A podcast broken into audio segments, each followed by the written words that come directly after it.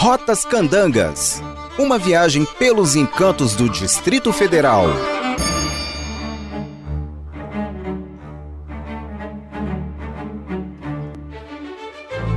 Um espaço dedicado a contar a história das pessoas que se aventuraram na construção do sonho chamado Brasília. Este é o Museu Vivo da Memória Candanga, que fica localizado às margens da Estrada Parque Indústria e Abastecimento, a EPIA, entre o Núcleo Bandeirante e a Candangolândia.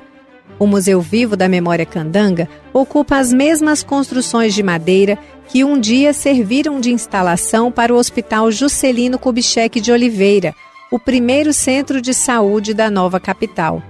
Dentro das charmosas edificações coloridas, tombadas como patrimônio histórico e artístico, o Museu Vivo guarda um acervo que reconta a história de Brasília desde o seu marco zero.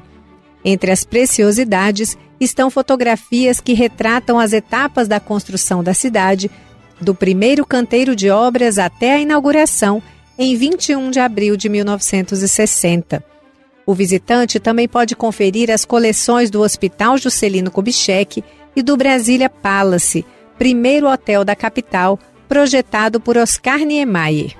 São documentos, móveis, louças e equipamentos hospitalares originais organizados em cenários que reproduzem exatamente a decoração da época. O Museu Vivo da Memória Candanga também abriga esculturas de arte popular produzidas por mestres da região a partir de elementos como madeira, pedra-sabão, fios de cobre e seda de buriti. O local ainda é espaço de aprendizagem, com oficinas de cerâmica, fotografia, papel artesanal e muitas outras.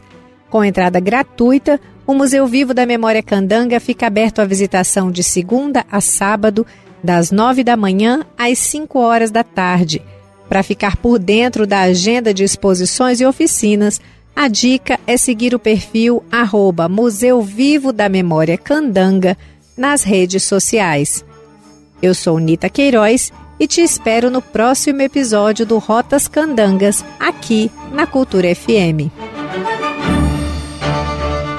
Rotas Candangas uma viagem pelos encantos do Distrito Federal.